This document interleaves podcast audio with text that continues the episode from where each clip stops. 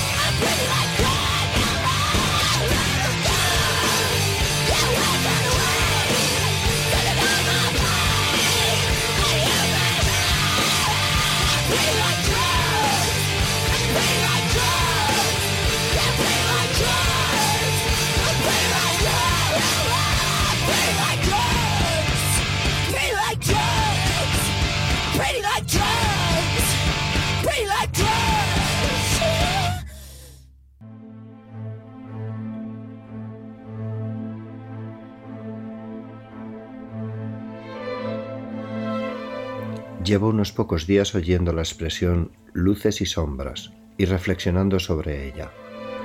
Parece ser que una gran intensidad de luz tapa cualquier sombra.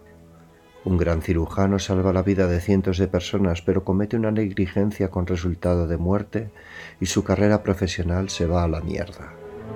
Un explotador que defrauda los impuestos hace una donación publicitaria y pasa a ser un héroe. Una querida figura de la televisión simpático presentador, resulta ser un pederasta monstruoso, pero el implacable foco de su luz tapa sus crímenes. Es curioso lo caprichosa que es la opinión. Te pasas décadas haciendo favores, décadas haciendo que todo el mundo se sienta bien, haciendo que se sientan seguros. Un día no puedes ayudar y ya está. El manto de la decepción te envuelve, y no queda rastro del sacrificado benefactor. Eres un gusano egoísta. El sol que nos alumbra en el otro lado del mundo se oculta. Lo que para nosotros es una molestia, en algunos sitios de este planeta es una tragedia. Esta localidad encantadora, turística y de descanso acoge este psiquiátrico infernal. A algunos les evoca momentos felices, a otros visitas a familiares encerrados en un laberinto mental del que no salen, pastillas, contención y represión. En el atascadero han estado encerrados, que recuerde así de primeras, dos demonios con muchas coincidencias entre sí y un tercero que se les parece mucho. Déjame que te hable de sus luces y de sus sombras.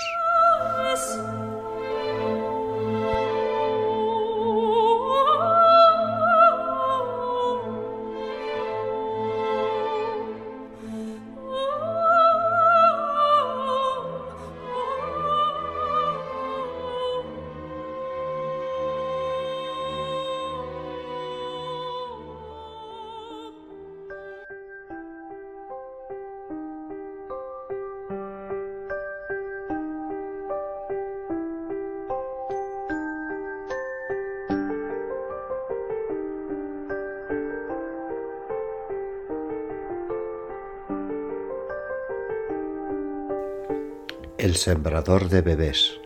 IQ 148. Diego trabajó muy, muy duro para conseguir una vida digna en los Estados Unidos. Cruzó la frontera como tantos otros compatriotas mexicanos, de forma ilegal. Aceptó cualquier trabajo, por desagradable o penoso que fuera, hasta que regularizó su situación consiguió su green card después de mantener una conducta intachable, a pesar de tenerlo todo en contra. Demostró tal grado de responsabilidad en su empresa que su empleado le fue ascendiendo año tras año y gestionó su permiso de residencia y trabajo permanentes. Conoció a una mujer estadounidense, Lizzie, y se casaron. Tuvieron tres niños y aunque la vida de la clase obrera siempre es dura, se puede decir que eran una familia feliz. Diego no bebía alcohol, no consumía drogas, no era infiel ni violento. Era puntual, aficionado al deporte, sin ideas extremistas, cariñoso y respetuoso. Se ganó toda la confianza de la comunidad. La cuestión es que se mataba a trabajar y no había un progreso en el nivel de vida de la familia. De hecho, Lizzie, que siempre se había ocupado de los niños, había tenido que buscar casas para limpiar porque, sin saber muy bien cómo, habían empezado a figurar algunos impagos en cuanto a la luz, la cuenta del súper o la tarjeta de consumo. Y el año pasado no pudieron irse de vacaciones. Este año, Diego ya estaba diciendo que no quería moverse de casa y que había mucho trabajo y que preveía que le tocaba pringar. Todas esas cosas pusieron en alerta a Lisi, que solicitó una reunión con el director de la sucursal de uno de los bancos con el que trabajaba la familia. La sorpresa fue mayúscula cuando fue informada de que hacía dos meses que Diego había pedido un crédito especial de 25 mil dólares y que faltaba por pagar la segunda cuota. Le hicieron una relación financiera de préstamos y Diego había pedido dinero a cinco bancos en diferentes cantidades. Sumaba un total de 90 mil dólares. Lizzie, casi en estado de shock, fue a buscarle al trabajo. El jefe le pidió que entrara en la oficina, donde le informó de que Diego no estaba. Había llamado diciendo que estaba enfermo y llevaba unos pocos meses faltando a veces, cosa que nunca había hecho antes. Pero lo peor fue enterarse de que la empresa le había concedido un crédito de 25 mil dólares a descontar en sucesivos sueldos a largo plazo. Además, llevaba dos años sin cobrar el sueldo completo porque siempre pedía anticipos. Por eso debía tantas horas de trabajo. Por eso no se podía negar a nada. Él decía que era la deuda moral con su empleador, que también, pero lo cierto es que necesitaba muchos meses de trabajo gratis para cumplir con la deuda. A Diego le habían dejado dinero, amigos, parientes, vecinos, incluso desde México, un poco desconcertados, le habían hecho llegar cinco mil dólares que pidió a su familia alegando una complicación médica de uno de los niños que debía pagar. Nada grave, pero sí urgente. Nunca devolvió el dinero. Cuando fue a pedir más, directamente se lo negaron. Diego tenía un agujero total de 140 mil dólares. Se los había dejado apostando. Llevaba cuatro años enganchado a las cartas, las máquinas y las apuestas online, sobre todo estas últimas habían sido su perdición. Era un pozo sin fondo y había escondido esa ruina tras un telón que estaba a punto de caer. Lizzie descubrió parte aquel día pero aunque no hubiera sido así, pronto empezarían a llegar citaciones judiciales por impagos, requisas, órdenes de desahucio, cortes de suministros, cancelación de las tarjetas de consumo, ir a casa dejando la compra en el súper. Primero fue el despido, inmediatamente el divorcio, la imposibilidad de pagar un abogado, dormir en un coche, empezar a beber, empezar a consumir crack, ser asaltado mientras dormía en la calle, ya ni coche ni hostias. También se lo habían llevado. Detenciones por ausentarse de juicios, por pelearse borracho, por pelearse drogado, por robar para drogarse, petición de retirada de la Green Card, deambular por Filadelfia con el aspecto de un anciano, perdido, hundido y hambriento, enfermo, helado, jodido hasta el fondo de un corazón sangrante y torturado por los recuerdos de aquellos tiempos felices que ya no volveré, sin el abrazo de un ser querido, sobreviviendo en unas calles que solo aportaban violencia y miseria.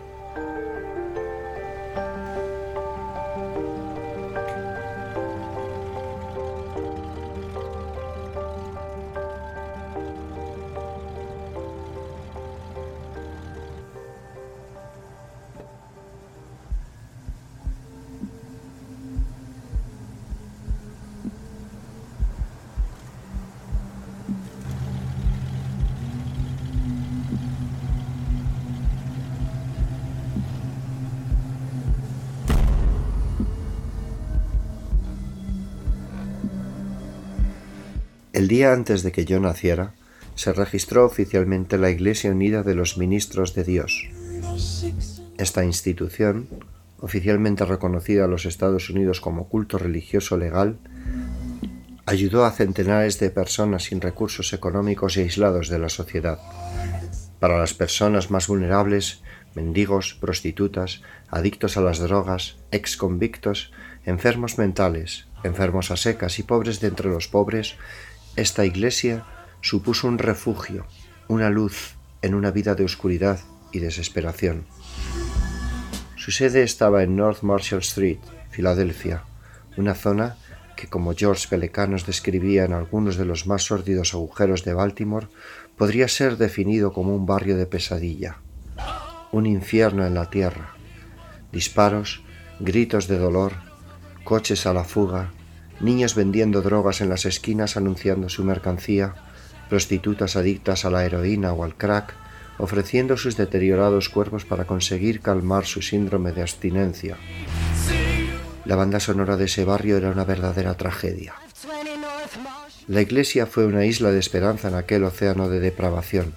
Sin pedir nada a cambio, el obispo fundador pagaba la comida de verdaderas muchedumbres de necesitados.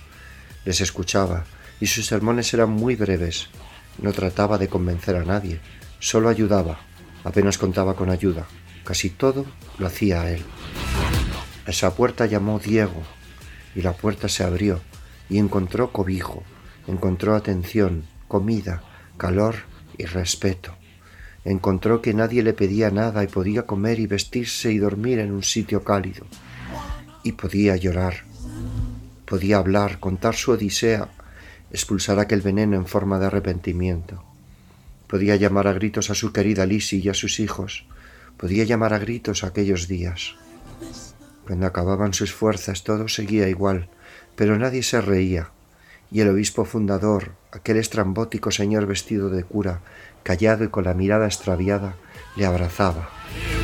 Abrazaba a Diego, por mal que oliera. Le dejaba ducharse en aquella casa que era una iglesia.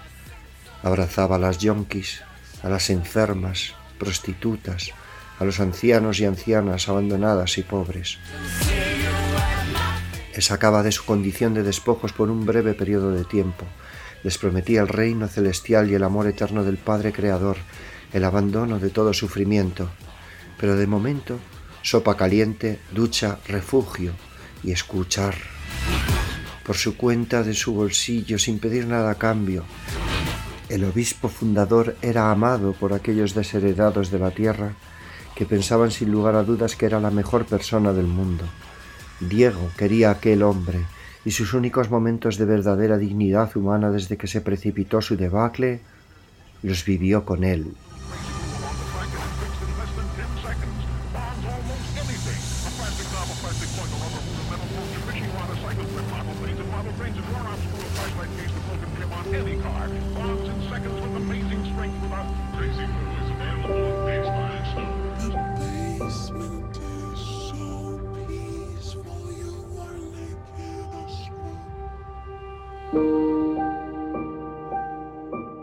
El ogro de Aptos, IQ 145.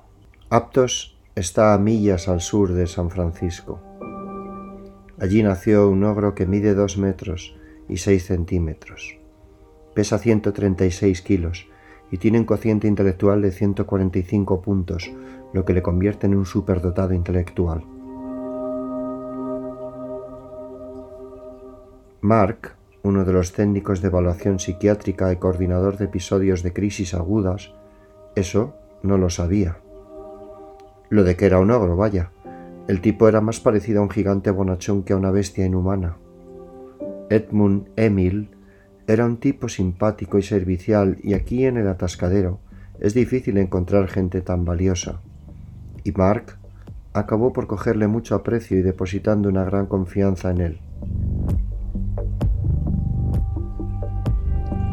Gary era un interno habitual de este establecimiento. Se crió en una caravana en una zona aislada y deprimente de Blacksburg, Virginia, junto a una madre chiflada y alcohólica que descargaba en él toda la violencia y frustración de años de abusos sufridos por parte de todos los hombres que habían pasado por su vida, desde su padre al padre de Gary, pasando por sus hermanos, sus primos, vecinos y en general todo aquel tío que desde que tenía recuerdos se había relacionado con ella. Gary, por tanto, pasó una infancia traumática y enfermiza, ausente de cariño y cuidados, carente de control y atención. Mal alimentado, sucio, inculto y con muy baja autoestima, se refugiaban en soñaciones disparatadas y fantásticas como refugio de una realidad cruel, indigna de ningún niño, indigna de ninguna niña, indigna de ninguna persona.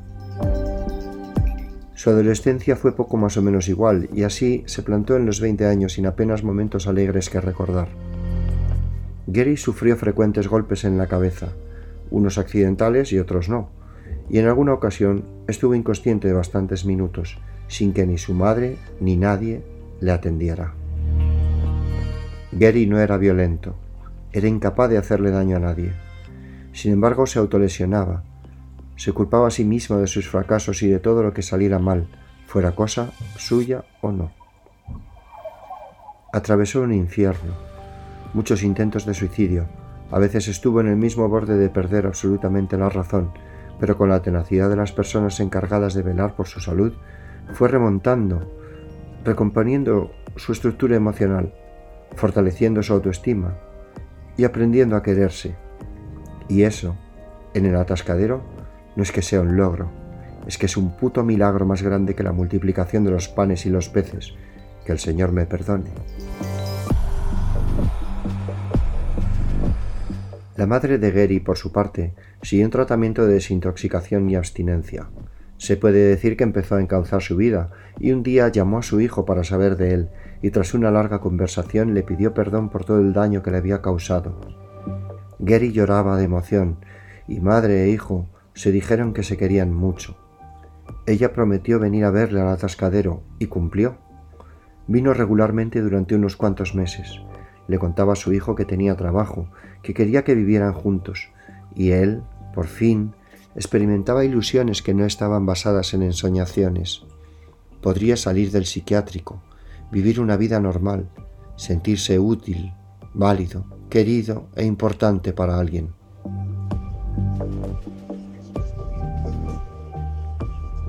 Por desgracia, la madre de Gary faltó a una de las citas y no se volvió a saber de ella en tres meses. El muchacho estaba desesperado y muy hundido. Una mañana recibió una llamada de su madre quien, completamente borracha, le dijo cosas horribles, le deseó la muerte y le dijo que era una maldición desde que su despreciable cuerpecito apestoso salió de su útero. Gary ni siquiera colgó el teléfono. Se fue andando despacito, ensimismado, en dirección al tejado. Todos los técnicos e internos le vieron sentado en el alféizar, encogido sobre sí mismo y llorando en medio de una crisis nerviosa. Era previsible que el siguiente paso era su suicidio. Solo dos personas se decidieron a intentar disuadirle, Mark y el gigantesco Edmund. Tras mucho bregar, ofrecerle apoyo y escuchar todos sus desconsolados argumentos y desvaríos, y cuando parecía que nada iba a funcionar, Edmund se la jugó, y arriesgándose a caer desde el tejado, consiguió abrazar con su descomunal fuerza a Gary y ponerle a salvo.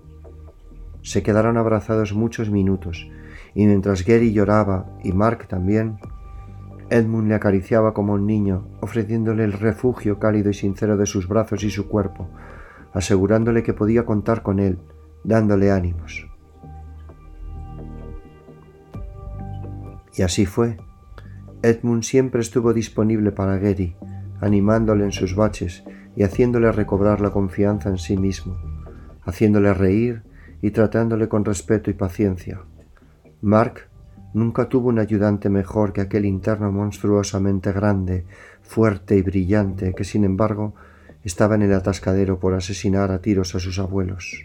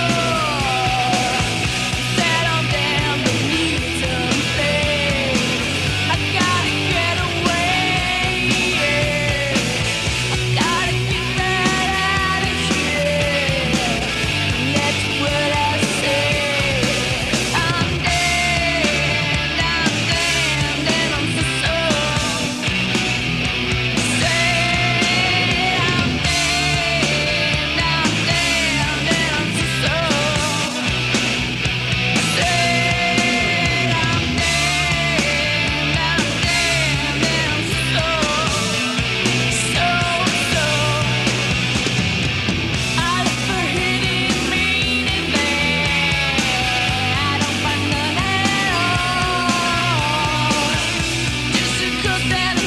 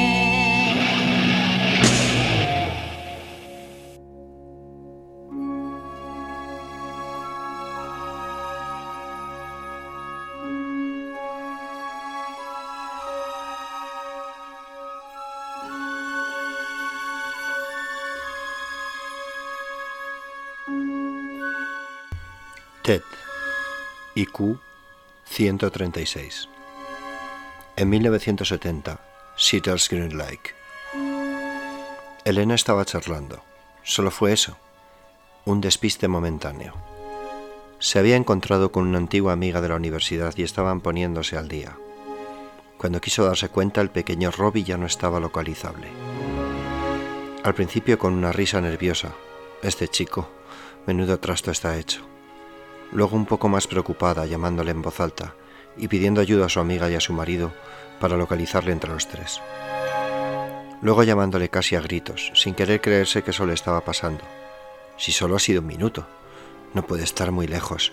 Joder, joder, joder. Hasta que arrancó a gritar y a correr desesperada, sin saber hacia dónde, loca de miedo, pidiendo ayuda a todo aquel que se cruzaba y describiendo al niño. La voz de Paul resonaba en su cabeza. Por favor, Elena, estate pendiente de Robbie. No te despistes. Ya sabes lo que pasó en casa de mi hermana. El niño es muy inquieto y por eso debemos estar muy, muy atentos. Y ella callada, conteniendo la rabia. Lo que había pasado en casa de su hermana fue que aquella estúpida se había dejado un fogón encendido, creyendo que lo había apagado, cuando solo estaba fuego lento. Y el mocoso no podía estarse quietecito, y tuvo que escaparse al sitio más inoportuno de la casa, a tocar lo más peligroso que podía tocar. Ni una buena idea tenía el puto niño, perdón, el precioso Robbie, que acercó un trapo de cocina al fogón después de estar un buen rato subiendo y bajando la intensidad del fuego, mientras los adultos charlaban. Tres añitos tiene la criatura, así que en vez de ir a avisar, se quedó lloriqueando en el pasillo, asustado. Pero claro, pensaba Elena, la culpa es mía, que soy la madre, puto egoísta, con tus consejos de mierda. Aquí estaba ella sacando al monstruito de paseo mientras su padre iba a jugar al golf con el vecino. Elena dando de comer al niño mientras Paul mira una cosa del coche. Elena llevando al niño al médico mientras Paul trabaja. Elena ya no trabaja. Elena es madre. Joder. Por favor, ayúdenme. He perdido a mi hijito. Gritaba rodeada de un grupo de personas que no sabían hacia dónde ir y le pedían que se calmara y les describiera otra vez al niño. Entonces un chaval vino gritando que habían salvado a un niño pequeño de ahogarse en el estanque artificial del parque y todo el mundo fue corriendo hacia allá. Había un hombre empapado sentado en el césped con una expresión de abrumado reconocimiento ante la cantidad de personas que le decían que era un héroe. Y se lo decían porque, mientras nadie se había dado cuenta y seguía lo suyo, vio como una manita salía del agua, desesperada, buscando algo a lo que agarrarse. Parecía mentira, pero nadie había visto al niño caerse dentro, y mucho menos meterse tan en lo profundo. El hombre no se paró a pensar en si era verdad o no lo que le había parecido ver. Se lanzó al agua y salvó la vida de Robbie. Esa audacia, esa decisión era heroica, y por eso le aplaudía a la gente. Elena fue corriendo despavorida a abrazar a su hijo, que aún seguía asustadísimo, empapado y helado de frío, pero vivo, vivo gracias a ese hombre moreno e indudablemente atractivo, que humildemente quitaba importancia a su acción. La mujer se deshacía en lágrimas de felicidad y abrazó a aquel hombre entre las risas nerviosas de alivio de todos los presentes.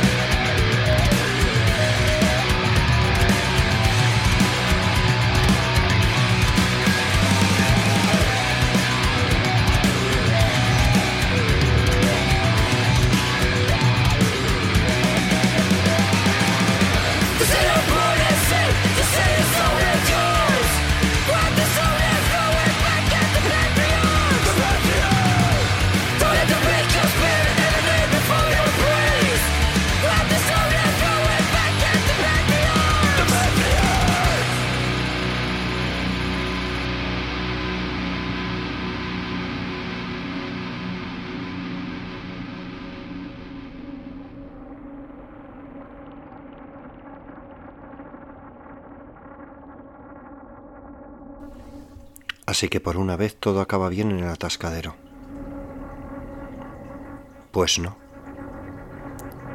El sembrador de bebés llevaba a comer a los pobres a restaurantes baratos, empapelaba sus paredes con billetes de dólar y les daba comida de perro a las mujeres que tenía secuestradas en el sótano de su Vaticano particular. Una palmada afectuosa a unos, perforar los tímpanos de otras. Todo su afecto era odio, todo su amor era falso. Se rodeaba de seres miserables para camuflar su propia miseria, destacar entre los vencidos, dominar a los desechados, fingir bondad para ejercer un liderazgo basado en la simetría. Su verdadero rostro estaba en aquel sótano, con aquellas seis mujeres, todas negras, todas pobres, prostitutas con retraso mental a las que torturó, asesinando a dos de ellas y dando su carne a comer a las restantes. Su sombra es alargada y su luz es fría, enfermiza, terrorífica, diabólica.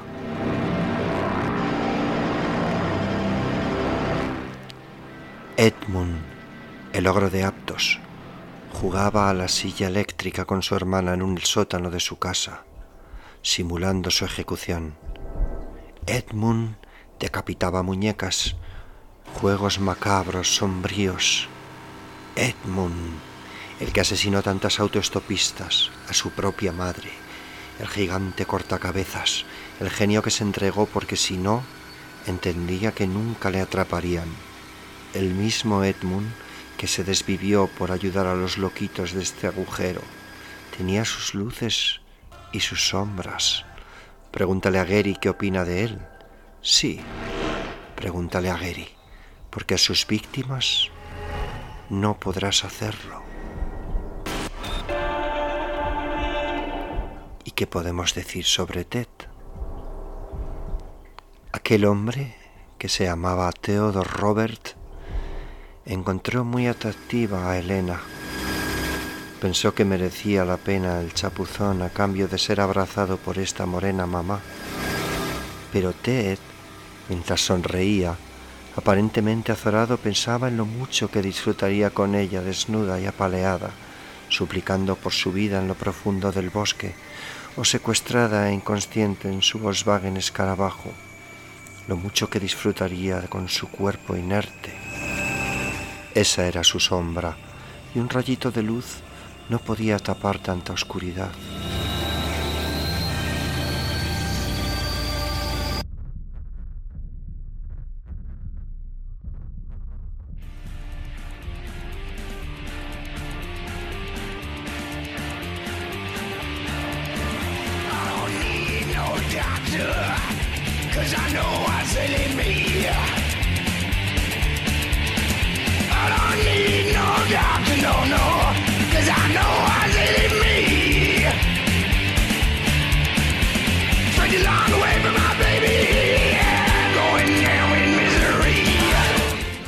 Coincidencias entre estos señores, estos tres señores.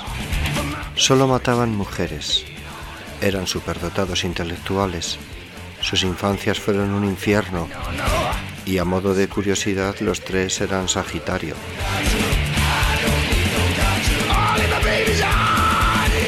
Dos de ellos pasaron por estos pasillos. Sí. Quizás se apoyaron en esta pared que está detrás de ti. Creo que el asesino en serie es la cúspide del machismo. Es el desarrollo máximo de un pensamiento que ha dominado todas las sociedades complejas del ser humano. Es la condensación de todo el aprendizaje de odio y desprecio respecto de un 50% de nuestra especie, considerada inferior por todas las religiones, por todos los mercados, por todos los feriantes, por todos los gobiernos. Pero no me hagas mucho caso. Estoy bajo los efectos de las pastillas que me dan los médicos de este maldito sitio. Nos veremos pronto por estos pasillos del atascadero.